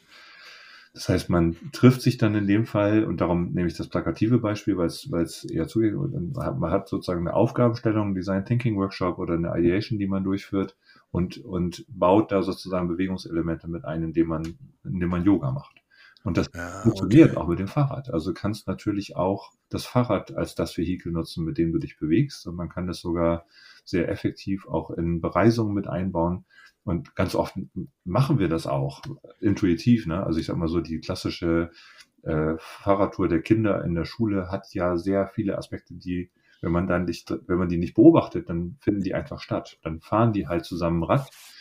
Aber natürlich fahren die irgendwo hin. Und natürlich haben die ein Raum- und ein Zeiterlebnis und können das Erlebnis, was sie dann haben, und sei es nur eine Ziegelei, die sie im Nachbarort besuchen, äh, können sie dann auf der Rückfahrt wieder wieder verarbeiten und mit anderen in Bewegung besprechen. So, sie sind ja absolut. So, und das sind so Aspekte, die, wenn man da den Fokus drauf lenkt und sagt, ist das denn eigentlich überhaupt mit einem anderen Fahrzeug möglich oder auf eine andere Art und Weise, dann fallen einem nicht viele ein. Dann gibt es noch den Wandertag, so, aber eine Busreise kann es sicherlich nicht, weil bei der Busreise kann ich mir nicht aussuchen, ob ich mal neben dem einen fahre ein Stück weit und mal neben dem anderen. Das ist bei dem Fahrrad aber völlig unkompliziert möglich. Mhm. Hin zu solchen Aspekten, dass wirklich dann der, so wie bei auch noch bei einer anderen Radreisetruppe oder bei einer Fahrradgruppe, wenn man darauf achtet, dann ist halt der, der, das schwächste Glied sozusagen der Maßstab für die, für die gesamte Gruppe. Halt ja. auch gruppendynamisch Sachen ab, die, die man gut beobachten kann und die man sich zunutze machen kann. Boah, da sagst du echt total viele wirklich super wichtige, richtige und interessante Dinge irgendwie. Ja. Also ich hätte jetzt, wo du gerade sagtest, ne, da fällt dir kein anderes äh, Fortbewegungsmittel ein, da wäre mir tatsächlich zuerst der Bus eingefallen, weil du ja daran auch theoretisch noch wechseln kannst, ja. aber du hast halt keine Bewegung. Ja. Und ähm, ich sag mal, es gibt ja auch eigentlich nichts Schöneres in Anführungsstrichen als die Feierabendrunde. Oder ja. wenn du, wenn du es schaffst, mit dem Rad zur Arbeit zu fahren, ne? wenn du nach Hause fährst, du kannst irgendwie äh, je nachdem, wie lange, dein, dann, wie lange dein Weg ist, du reflektierst nochmal den Tag, du arbeitest nochmal alles durch im Prinzip. Und wenn du nach Hause gekommen bist oder zu Hause angekommen bist, dann ist der Arbeitstag aber auch wirklich vorbei. Ja. Ja, und ähm, da ist schon wirklich was, äh, was Wahres dran, was du da sagst. Und das kann tatsächlich nur, oder da fällt mir jetzt tatsächlich auch nur das Fahrrad ein, was das äh, so, so schön macht. Wenn die Infrastruktur passt, dann kannst du da auch als Kind extrem viel Spaß haben. Ja, ja. Und es ist irre. Also wenn du das weiterspinnst und wie gesagt, manchmal, wenn man sich dann selber beobachtet, fragt man sich ja auch, ist das jetzt so, weil ich so Fahrradfanat bin, dass ich das da überall rein interpretiere? Aber mir ist ja. auch gelungen, beispielsweise Also für mich ein sehr eindrückliches Beispiel, ist auch eines der ersten Kapitel im Buch. Ich habe die Einleitung fertig geschrieben und habe mich an ein Forscherpaar erinnert, wobei sie vor allen Dingen den Forschungspart gemacht hat und er der Fotograf und Filmer war. Mhm. Ähm, die Geschichte ist, war über 20 Jahre her und sie ist damals transportiert worden durch HP Velotechnik, die auch die, die Fahrräder zur Verfügung gestellt haben für diese Forschungsreise äh, und die beiden haben Zukunftsforschung betrieben. Er hat das mhm. dokumentiert, sie hat wesentlich die Interviews geführt. Und ich habe in meiner Einleitung behauptet, dass, und weil ich das auch damals auch so nachgelesen habe und von denen so verstanden habe, dass viele Begegnungen, die sie hatten, überhaupt nicht vorstellbar gewesen wären, wenn sie ein anderes Fahrzeug als das Fahrrad benutzt hätten. Und weil ich schon zu diesem sehr frühen Zeitpunkt einen Lektor hatte, hat der natürlich daneben markiert, hat gesagt, kannst du das auch beweisen. So, und natürlich kann ich das nicht beweisen, weil die Geschichte war ja 20 Jahre alt und ich habe sie nur in einem Fahrradmagazin gelesen und habe es dann äh, tatsächlich über glückliche Umstände hingekriegt, zu den beiden Kontakt aufzunehmen. Ah, und das okay. ist mit eins der ersten Kapitel im Buch, wo ich, wo ich diese Gespräche, die ich dann mit Maja und Bram geführt habe, äh, dokumentiert habe. Das waren sehr lange Gespräche und die beiden haben natürlich aus ihrer Profession drauf geguckt. Den mhm. beiden hat es auch sichtlich Unbehagen bereitet, nachdem ich mehrfach nachgefragt habe, ob sie auch ein anderes Fahrzeug benutzen hätten können. Die waren so, dass sie gesagt haben, das war für uns natürlich kostenmäßig und wir fanden es praktisch und Langsamkeit ja. und so.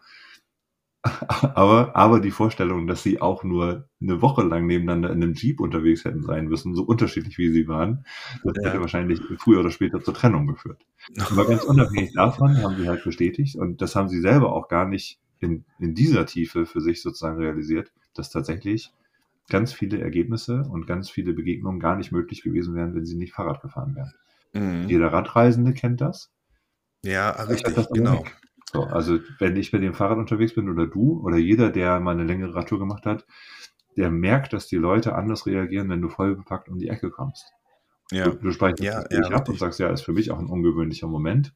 Dass das aber tatsächlich daran liegt, dass du ja in deiner vollständig als Mensch erkennbar bist und dass du, dass du ja. augenscheinlich auf irgendwann im Verlauf des Tages auf Hilfe angewiesen bist oder zumindest zum Schlafen brauchst, dass du dich ungewöhnlich vorwärts bewegst. Und das, all diese Aspekte, die beobachten wir nicht, aber die stecken da natürlich drin. Und wenn du dann Richtig. gleichzeitig noch eine Forschungsarbeit vor dir hast und fährst im Nahen Osten mit dem Liegerad, und die Leute sagen, was ist das denn? Und, und es gehört irgendwie zum Begrüßungsritual, dass irgendjemand, äh, nicht gerade der Dorfälteste, aber jemand, der die Traute hat, sich dann auf dieses Liegerad draufsetzt. Also es ist so ein Eisbrecher, wie man mhm. sich den als Forschender nur wünschen kann. Wenn die beiden mit dem Jeep dahin gefahren wären, dann hätten sie wahrscheinlich 90 Prozent der Kontakte nicht gehabt, weil die Leute. Ja, du versteckst dich ja in so einem Blech, ja, ich, ich sage jetzt mal Blechbüchse. Ich vermeide das Wort normalerweise schon, weil ich eigentlich auch ganz gerne Auto fahre, aber ähm, du versteckst dich in so einer Blechbüchse oder auch generell im Alltag oder sowas. Ja. Du bist immer in deinem, deinem Auto versteckt, ne? Du sitzt da immer drin und null Kommunikation ist möglich, außer vielleicht mal nonverbal über Blickkontakte oder wie auch immer, aber. Wenn überhaupt. Na, also ich, ich, die Autos sehen auch immer aggressiver aus. Ich, ich, ich höre ja auf, Autos zu grüßen, ne? Also ich, ich weiß nicht, wie es dir geht. Ähm, die, die nachbarschaftlichen Autos kenne ich ja. So, das heißt, ja. wenn mir ein schwarzer Golf entgegenkommt mit einem bestimmten Kennzeichen, dann weiß ich ja, dass meine Nachbarin da drin sitzt. Genau. Und dann, dann habe ich in der Vergangenheit tatsächlich reflexartig gegrüßt, auch wenn ich sie gar nicht sehen konnte, weil die Lichtspiegelung das nicht zugelassen hat. Mhm. So, und mittlerweile mache ich es wirklich so, dass ich auch nur grüße, wenn ich wirklich Blickkontakt habe. Weil, Ach, okay. Ja. Weil, weil dieses Blechkistengrüßen ist einfach auch super doof. So. ja, das stimmt schon, aber ich, äh, ich bilde mir ein, Leute zu sehen. ja. ja, ich, ich grüße noch. ja, aber ich verstehe schon, was du meinst. Ja, super spannendes Thema eigentlich. Schreibst du noch mal ein Buch? Äh, ich glaube nicht. Warum nicht? Naja, ich, also ich, ich hatte, wie gesagt, das ist kein Spruch, ne? ich hatte nie vor, ein Buch zu schreiben. Ich, mhm. Als der Vorschlag mal aufgetaucht ist, in Amerika habe ich jemanden getroffen, der meinen Blog gelesen hat und gesagt hat, ah, das ist ja sehr umfassend, du schreibst bestimmt mal ein Buch, da habe ich laut gelacht.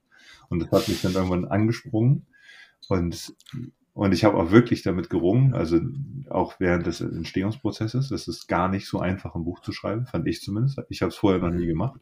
Und auch wenn ich jetzt weiß, wie es geht und man vom Ergebnis her ähm, natürlich den Prozess viel besser beurteilen kann. Das ist ja häufig so, wenn man irgendwie, ne, du weißt ja, beim zweiten Haus ist alles besser. Ähm, weil wüsste ich ja, worauf ich einlasse und es würde mir wahrscheinlich auch sehr viel, sehr viel leichter von der Hand gehen. Aber ich habe ja. nicht, ich habe, was das Thema Buch angeht, im Moment nicht so ein großes Mitteilungsbedürfnis. Ich finde das Thema, das auch in unserer kurzweiligen Zeit finde ich es ähm, sehr schön, dieses Blog zu betreiben. Einfach weil da eine viel größere Resonanzmöglichkeit ist. Also wenn ich Unsinn schreibe, dann kriege ich das genauso gleich um die Ohren wie äh, die Tatsache, wenn irgendwas gut funktioniert.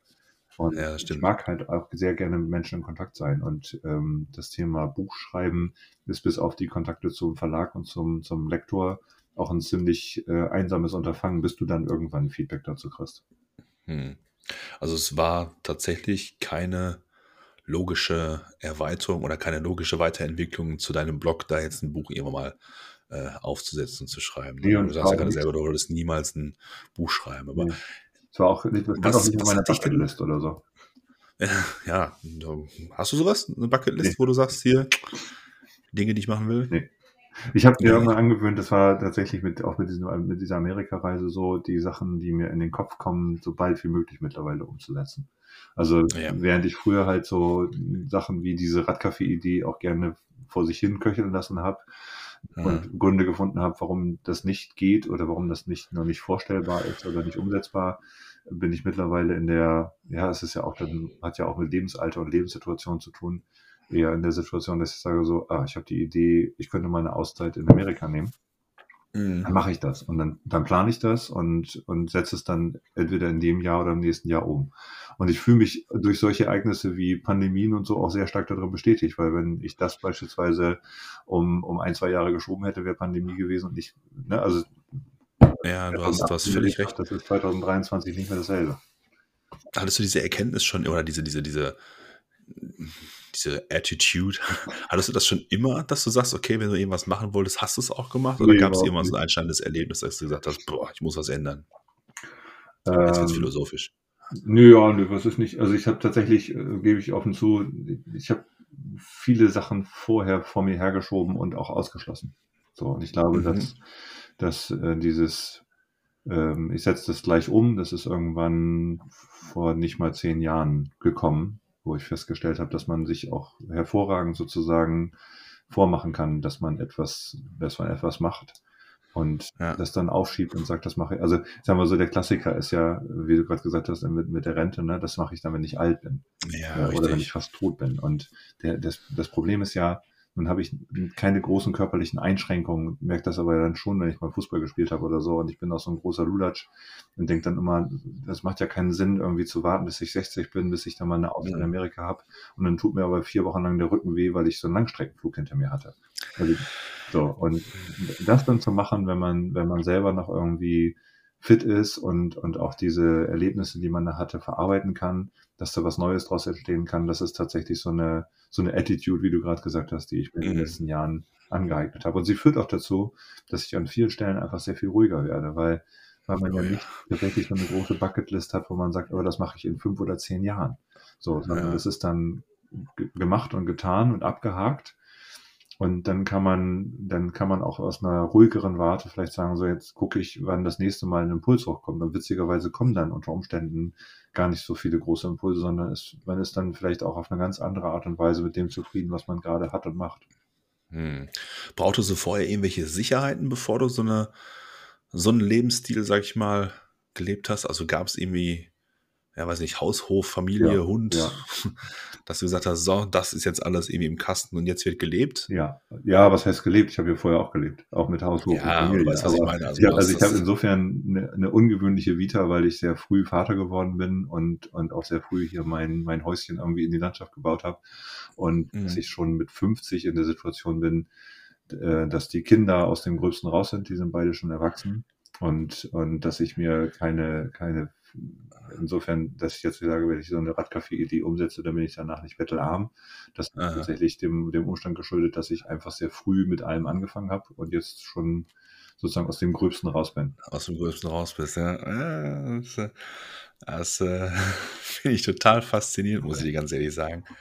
Ähm, das, das trifft man halt nicht oft. Ne? Also jemand wie dich trifft, trifft man nicht häufig. So Leute, die so, so gesetzt sind, auch so fokussiert sind. Also, mhm. oder zumindestens äh, kenne ich jetzt nicht so viele Leute. Also die meisten leben tatsächlich, inklusive mir, in diesem Gedanken, ja, das muss ich auf jeden Fall nochmal irgendwann machen. Ja. Und dann äh, machst du es wieder doch nicht. Und am Ende des Tages verbringst du halt leider viel, viel Zeit mit Leuten, die dir eigentlich gar nicht so wichtig sind, weil sie natürlich ähm, einfordern, dass du irgendetwas für sie tust. Meistens ist es beruflicher Natur in irgendeiner Weise oder sowas.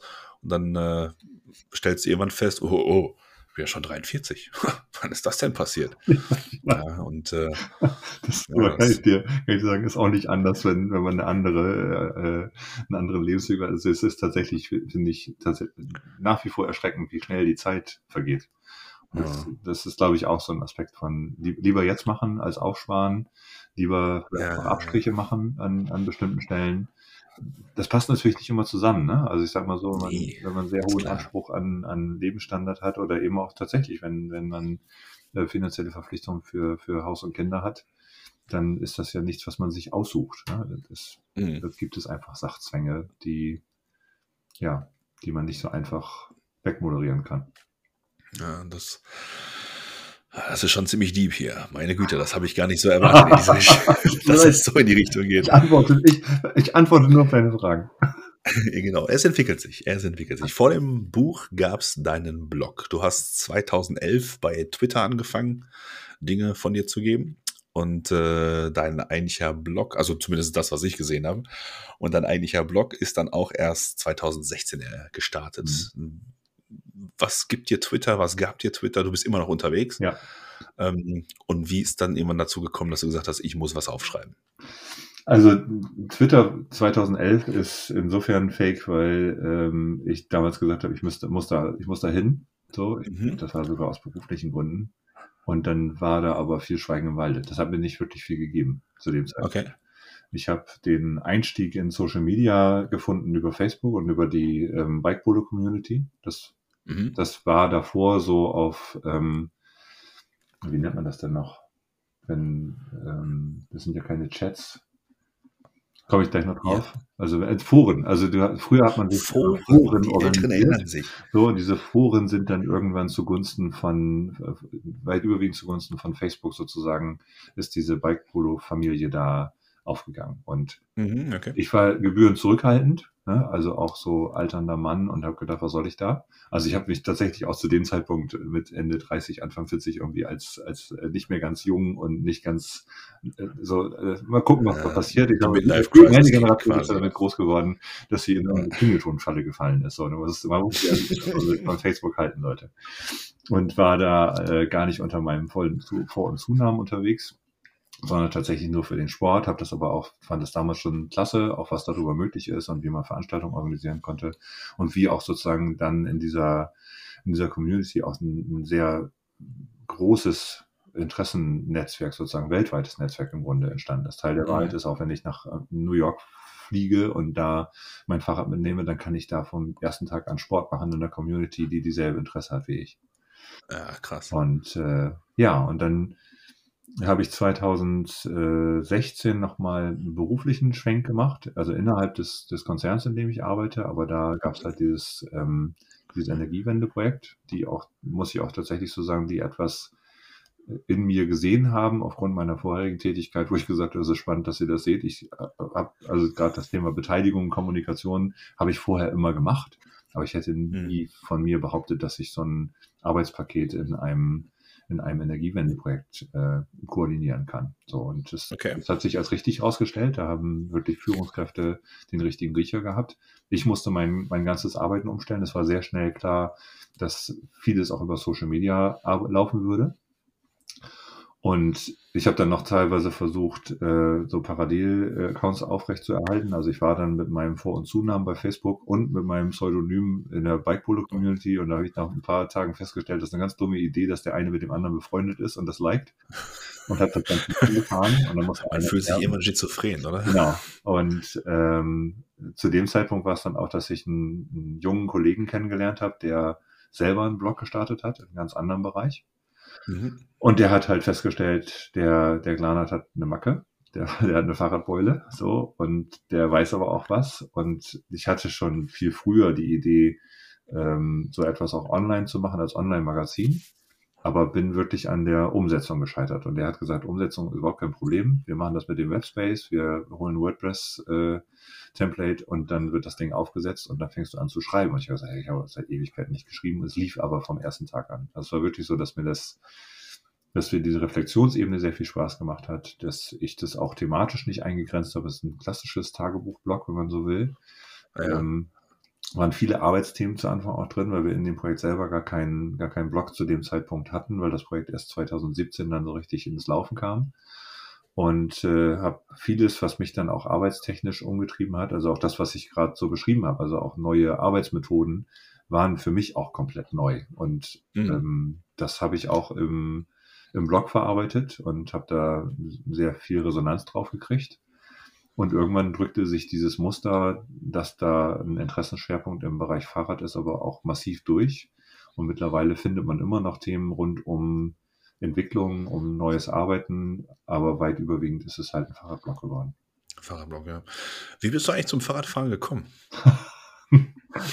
naja, ich, glaub, ich finde, nach einer Stunde zehn kann man die Frage ruhig mal stellen. Mit, mit fünf Jahren habe ich mein erstes Fahrrad bekommen und ja, so ist es tatsächlich. Also ich sag mal so, äh, ich bin immer schon gerne so, so wie wir es auch vorhin schon gesagt haben, so im häuslichen Umfeld, ne? so wie wir mhm. Kinder oder ich Kind der 70er Jahre, ich habe das auch im Buch geschrieben, wenn meine Enkeltochter, die in meinem Elternhaus groß wird, wenn man die heute auf die Straße schicken würde zum Fahrradfahren lernen, dann würde wahrscheinlich am nächsten Tag das Jugendamt vor der Tür stehen. Und das ist ja nicht so, weil sich die Zeit verändert hätte, sondern einfach, weil die Gefahrensituation auch durch den Autoverkehr, und da ist ja, das alles ist, das, dann, ja. ist buchstäblich dasselbe Pflaster wie in den 70er Jahren, auf dem ich Fahrradfahren gelernt habe. Das ist derselbe Bordstein mhm. und derselbe Bürgersteig. Aber die Verkehrssituation hat sich dahingehend verändert, dass man wirklich sagt, wer das mit seinen, mit seinen heranwachsenden Kindern macht, der, äh, der wird seiner Verantwortung sozusagen nicht bewusst. Und das hat nichts mit Helikoptereltern zu tun, und das hat auch nichts damit zu tun, dass die Kinder das nicht wollen würden, sondern es ist einfach eine, dem Umstand geschuldet, dass einfach viel, viel mehr größere Autos auf den Straßen unterwegs sind. Und mhm. äh, dann habe ich normal auch alle Wege als Kind und als Jugendlicher mit dem Fahrrad in unserer, in unserer Stadt gemacht. Und habe aber auch schon sehr früh angefangen, an Fahrrädern rumzuschrauben, habe dann als Fahrradmechaniker quasi während der Schulzeit gearbeitet, habe mir mein erstes Rennrad mit einem Ferienjob verdient und habe dann angefangen, Triathlon zu betreiben. Bin so ein paar, mehr schlecht als recht, aber so ein paar Mountainbike-Rennen mitgefahren. Also ich habe alles ausprobiert, was so, was so ging. Mhm. Und ähm, habe das dann, ja, auch aus meinen, als ich dann sozusagen, also ich habe viele Radreisen gemacht, auch zu der Zeit. Das ist tatsächlich ist ja auch Anfang der 90er eher ungewöhnlich gewesen. Für mich war das, war das eine normale Art zu reisen. Auf so einem roten Fahrrad, glaube ich, ne? Ja, ja, das gibt's auch heute mhm. noch. Also es ist tatsächlich so, dass. Das Fahrrad hast du heute noch? Ja, das ist rot, dieses rote Fahrrad. Ich muss mal, ob es jetzt hier hängen hat, aber wir haben ja eh die Kamera nur für uns an, sozusagen. Ja, genau. Wir, wir sehen so, aber auf deinem Instagram-Feed ist es zu sehen. Ja, da gibt's noch so ein ganz geniales Foto. Analog aufgenommen. Oh. Weil, ähm, also ich bin dann als als äh, junger Familienvater, da war mein, mein jüngerer Sohn fünf oder sechs und da waren wir auch schon mit den, mit den Jungs bin ich auch schon gefahren, auch mit Kinderfahrradanhänger und, äh, und, und also zu dritt, wir drei Männer sozusagen, wir drei Jungs sind dann Fahrrad gefahren. Yeah. Und irgendwann habe ich mich dann für eine Woche abgesetzt und habe gesagt, ähm, ich mache mal wieder eine Radreise, da war ich Anfang 30. Und mein Sohn stand in der, in der Bustür, damals fünf Jahre alt, und hatte, hatte nicht verstanden, dass er nicht mitkommt. Okay. Also, oh. also ich fahre nach Polen so und ich war, bin jetzt mal eine Woche weg. Und dann war, ja. war, hat er mir in der Tür sozusagen das Versprechen abgenommen, dass wir dann aber im nächsten Jahr auf jeden Fall äh, mit dem Fahrrad zusammen ins Ausland fahren. Ja. Und das haben wir dann Jahr für Jahr wieder gemacht, dass wir nachher, also später, als er so ähm, Jugendlicher war, waren es mehr so Städtetouren, wo wir dann bis nach Berlin oder München gefahren sind und die Fahrräder mitgenommen haben. Mhm. Und dann war erst der ich glaube vor zwei oder drei Jahren, das muss kurz vor der Pandemie gewesen sein, der auf mich zukam, dann mittlerweile Anfang 20 und gesagt hat, dass ich habe ja immer gedacht, das wäre nur so ein so ein verrücktes Ding von dir und mir, aber es macht mir auch wirklich Spaß. Ich möchte wieder ja, mit dir eine längere Radtour machen. Und dann sind wir dann, also weil ich habe auch einfach zu dem Zeitpunkt kein, kein anderes Reiserad gehabt. Und mhm. äh, dann musste das rote Cannondale von Anfang der 90er, hat dann wieder die roten Ortlieb-Taschen gekriegt. Und wir haben uns einen Spaß drauf gemacht. Ich hatte mittlerweile ein gelbes äh, Retro Cannondale gekauft von Mitte der 90er mhm. Jahre. Da haben wir uns dann gelbe Cannondale, äh, gelbe Ortlieb-Taschen zu geliehen. Und so sind wir dann beide mit diesen Retro-Rädern sozusagen durch den gefahren. Ein Spaß. Schöne Bilder. Das glaube ich, das, das glaube ich. Also wie gesagt, das rote Rad ist mit deinem Feed auf jeden Fall auch aufgefallen, wo ich auch dachte so, wow, das ist ja cool, bist ja schon eine ganze Weile dabei. Ja, das, das Gelbe habe ich alles nicht gesehen. Ich weiß nicht, ob das auch immer noch da zu sehen ist. Ja, irgendwo wird Äh, was? Irgendwo wird es sein, ja. Ja, irgendwo wird sein. Ich verlinke auf jeden Fall natürlich deine Kanäle auch äh, in den Show Notes, dass jeder auch gucken kann, was du denn da so für Sachen gemacht hast. Wenn du ähm, so auf die ganze Fahrradgeschichte immer so zurückblickst und deinem jüngeren Ich einen Tipp geben kannst, was würdest du ihm geben? Was würdest du ihm für einen Tipp mit auf den Weg geben? ich würde sagen, warte, warte darauf, dass es Namen Dynamos gibt. Wenn die nicht schnell genug erfunden werden, dann, dann bau gefällig selber ein. Selber. Ja, sehr geil, sehr geil. Wie alt müsste dann ich gewesen sein, um ihm diesen Tipp zu geben? Also ich, ich finde diese, diese Dynamo-Geschichte und Licht am Fahrrad, ne, das, das war doch früher schon das Schlimmste, was einem passieren konnte. Das irgendwie so ein blöder Rollendynamo, also da kannst du ja. weit genug zurückgehen. Also das, das erste Rad, was ich hatte, hatte schon einen bescheuerten Dynamo. Und es hat mich immer schon genervt, dass das so ein funzeliges Licht war. Äh, und das ist für mich eine der größten Errungenschaften. Aber das ist ja kein ernst gemeinter Tipp natürlich für das jüngere Ich, aber was soll ich auch für, für Tipps weitergeben? Also das, das was, was, was ich eben ja schon angedeutet habe, ähm, was für mich nicht besonders war, war, waren diese längeren Radtouren als, als Jugendlicher. Das ist ja mhm. heute ein Megatrend. Und ich stelle das dann immer wieder fest, wenn es wirklich so um Dekaden geht, auch als ich mit den beiden, mit dem Forscherpärchen gesprochen habe, die gesagt haben, rund um die 2000er war natürlich kaum jemand auf dem Rad unterwegs. Und ähm, ich würde meinem jüngeren Ich wahrscheinlich tatsächlich raten, macht das noch viel mehr. Also das ja. heute, ich beobachte das, ich habe auch fürs Buch mit einer jungen Frau sprechen dürfen, die buchstäblich alles zurückgelassen hat, weil sie von jetzt auf gleich festgestellt hat, Radfahren ist super geil und ich will nur noch das. Und mhm. sie hat, ähm, hat eigentlich nur vorgehabt, mal vier Wochen mit dem Rad irgendwo lang zu fahren und äh, hat dann ist dann noch einmal nach Hause zurückgefahren, hat, hat Sack und Pack verkauft und ist seitdem mit dem Fahrrad unterwegs. Und ich glaube, man muss nicht so extrem unterwegs sein. Aber im Gegenteil oder im Gegenzug ist natürlich die Frage berechtigt, warum, wenn man so eine Passion hat, warum folgt man denn nicht sehr viel? Worauf warten, ne? Worauf warten, ja. Und ich habe letztens hatte ich Gunnar Fehlau zu Besuch, der sich das auch, das Radcafé, so kurz vor der Schließung nochmal angeguckt hat. Der macht ja den Pressedienst Fahrrad und ist jetzt gerade mhm. mit seinem Transportrad unterwegs. Mit seinem Transportrad unterwegs, der macht Work and Ride oder irgendwie ja, sowas, Work, ne? Work, ähm, Workpacking nennt er es. Also, Workpacking ja. nennt er das. das den habe ich tatsächlich gestern oder vorgestern in so einem, in, in einem Bericht von der Lokalzeit irgendwie gesehen. Ja. Da dachte ich noch so, das ist mit Sicherheit auch ein super interessanter Gast äh, für den Podcast. Lustig, dass du den ansprichst. Ja, Sehr weil geil. einfach, also ich sag mal so, ich habe ich habe, als er bei mir im Café war, gesagt, ich verfluch dich, weil es gibt so, so, so Ideen, die pflanzen sich in meinen Kopf ein und dann werde ich nicht wieder los.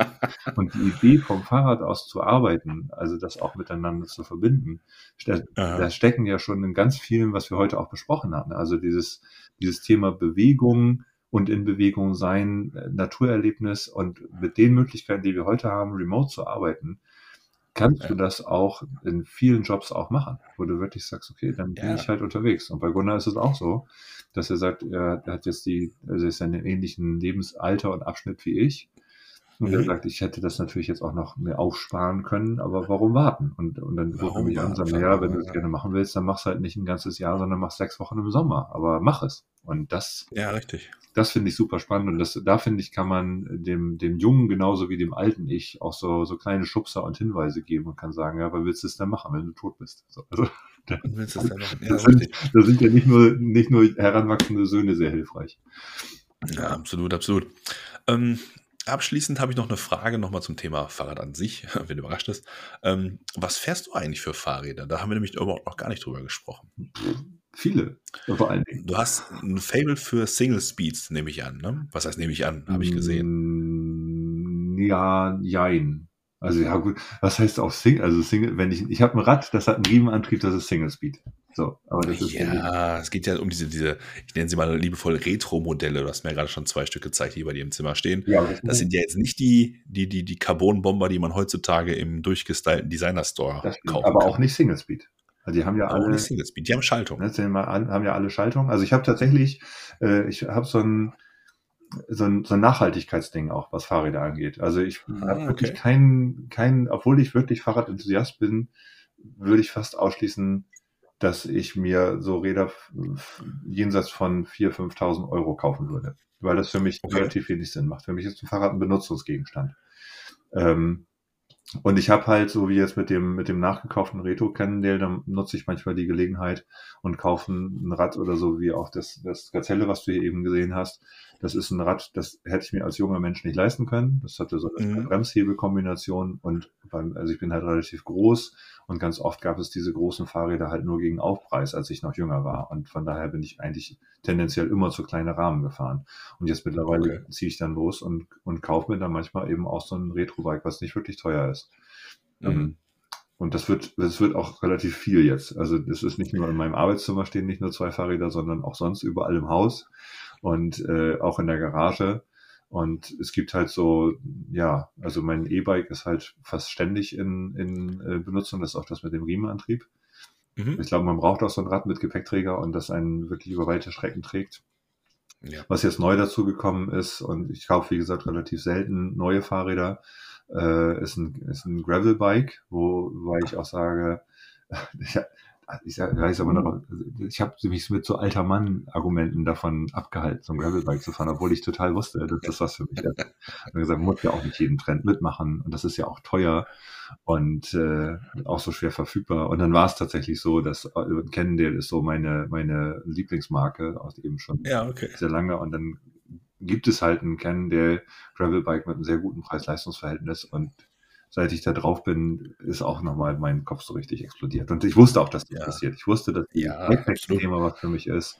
Und wenn man sich selber aber an bestimmten Stellen zügelt, ich sag mal so, wenn ich jetzt eine Radreise mache oder in, dann auch in meinem Sohn gemacht habe, dann habe ich natürlich alles dafür. Also ich habe dann nicht nur den Lowrider und den Gepäckträger, sondern auch hervorragende Taschen dafür und auch die Ausrüstung. Und ich wusste, mhm. wenn ich mir so ein Gravelbike kaufe, dann ist das nicht nur ein Heidenspaß, damit auch im Alltag zu fahren oder hier auch durchs Gelände, ja. Sondern ich brauche dann ja auch, wenn ich so einen Overnighter mache, brauche ich ja komplett neues Zubehör. Also so eine, oh so eine Satteltasche für hinten habe ich natürlich genauso wenig gehabt wie eine Rahmentasche. Und ja. äh, da fange ich jetzt so langsam an, äh, mein Budget sozusagen dafür zu nutzen, das auch auszustatten, weil ich da wirklich massiv Bock drauf habe. Also auch, auch einfach mal, und das ist ja auch eine neue Möglichkeit, einfach dann mal loszufahren und zu sagen, ich bin mal für eine Nacht woanders oder für zwei.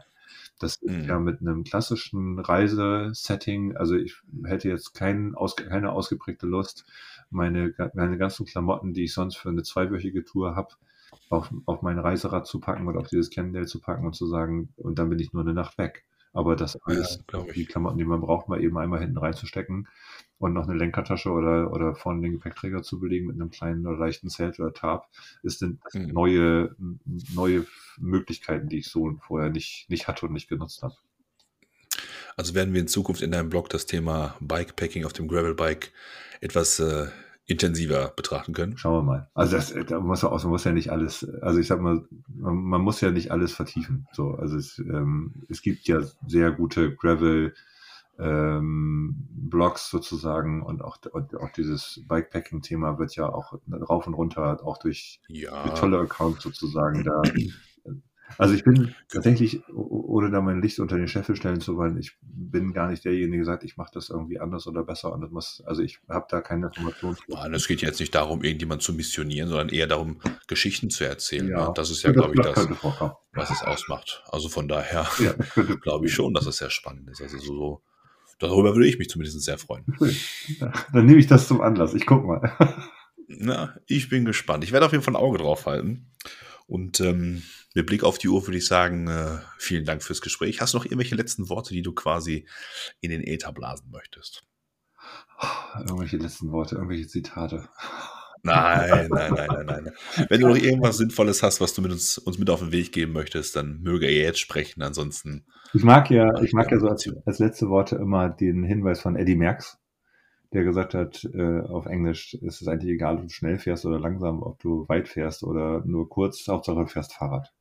Und das ist tatsächlich etwas von einem, von einem ausgemachten Radrennsportler, was ich immer wieder hochhalten würde. Also ich glaube, dass es unfassbar geil ist, dass man mit dem Fahrrad einfach eine kurze Strecke fahren kann, dass man sich nicht challengen muss, sondern dass, dass, dass das genauso gut ist, im Familienverbund ganz langsam unterwegs zu sein und Fahrrad zu fahren, wie den höchsten Berg der Welt mit dem Fahrrad zu, zu erklimmen. Und dass das alles völlig in Ordnung ist. Das hast du sehr schön gesagt. das hast du sehr schön gesagt. Frank, ich bedanke mich recht herzlich bei dir für deine Zeit. Danke ein sehr aufschlussreich, ein sehr aufschlussreiches Gespräch. Mir sehr viel äh, Spaß gemacht und äh, auch einiges äh, mind-blowing ist hängen geblieben. Ähm, ich bedanke mich auch bei euch fürs Zuhören. Wenn euch das hier gefallen hat, dann wisst ihr ja, ihr kennt die üblichen Floskeln, ne? hier mit dem Liken, Teilen, Abo da lassen. Kommt zwar eher von YouTube, aber ihr wisst ja, wie es läuft. Vielen Dank fürs Zuhören. Wir hören uns in einigen Tagen wieder und bleibt gesund. Bis dann. Mach's gut. Ciao, ciao.